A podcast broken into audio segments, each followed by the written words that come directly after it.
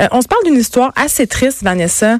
Euh, je ne sais pas si tu as entendu parler de l'histoire de Brittany Garot qui est décédée malheureusement au volant euh, le 8 février dernier. Bien sûr. Puis ce qui était particulier, c'est qu'elle venait d'obtenir son permis, en fait. C'est ce qui a mhm. rajouté au tragique de l'histoire. Oui. Donc, évidemment, cette histoire a attristé vraiment tout le monde. Ça s'est passé sur la route 117.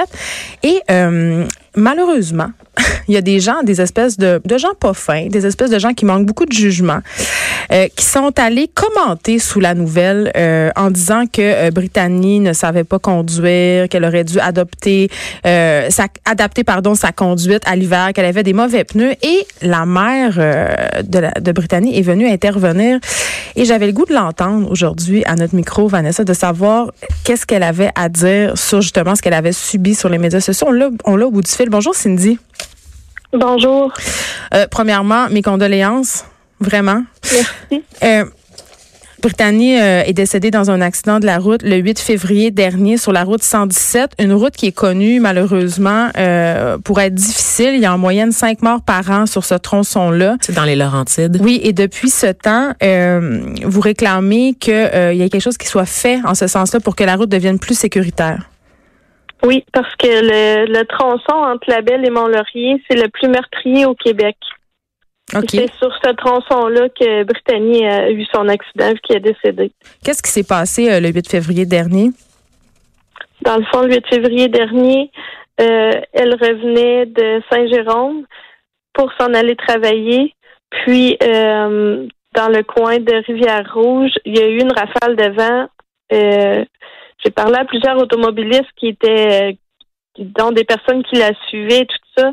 Il y a eu une rafale de vent, il y avait, on voyait plus rien. Brittany a perdu la, maîtrise de son véhicule, mais elle roulait pas vite parce que moi j'ai une application qui s'appelle Zenly, probablement que plusieurs parents ont ça. Puis je la suivais, moi, Brittany, fait que je sais qu'elle roulait pas vite. Puis elle a perdu la maîtrise de son véhicule et elle s'est retrouvée en voie inverse et il y a un véhicule qui l'a frappé malheureusement de façon latérale. Vous lui avez parlé d'ailleurs plusieurs fois ce jour-là et vous disait que la route était pas belle justement, mais qu'elle roulait pas vite, donc elle avait pas des comportements. C'était une petite fille qui était comment, Brittany? Brittany, c'était une petite fille très responsable. Brittany, elle venait d'avoir 17 ans le 17 janvier. Euh, c'était une petite fille qui cumulait deux emplois. Elle était en secondaire 5. En, elle était en enrichi. Elle s'en allait euh, étudier en, à, l'automne prochain en droit.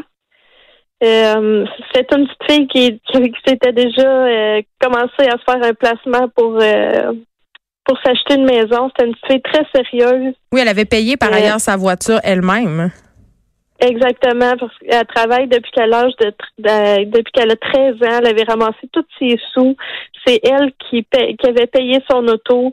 Euh, elle payait ses assurances et c'est elle qui faisait ces choses, était très responsable. écoutez, elle avait tout déjà acheté, toutes ses affaires d'appartement. Tout est dans la maison, c'est difficile à voir. Alors quand... Elle était prête à vivre sa vie d'adulte. C'était elle dans sa tête, puis plusieurs gens me disaient que Brittany avait une vieille âme. Dans sa tête, elle avait pas 17 ans, là. Alors, quand vous voyez sous la publication où on raconte son accident, des gens euh, commenter justement euh, les habitudes de votre fille, dire qu'elle a eu des comportements inappropriés au volant, vous avez ressenti le besoin d'aller commenter puis d'aller dire votre vérité. Pourquoi? Premièrement, parce que ça m'a extrêmement blessée. Puis ces gens-là ne vivent pas le deuil de perdre un enfant. Moi, j'ai deux filles puis là, j'ai perdu la moitié de moi-même. J'ai peine à avancer. Puis il y a des gens méchants derrière leurs écrans qui écrivent n'importe quoi, qui qui connaissaient vraiment pas Brittany. Puis je pourrais vous dire que pour tous ceux qui connaissent Brittany, les gens savaient que c'était une fille très responsable.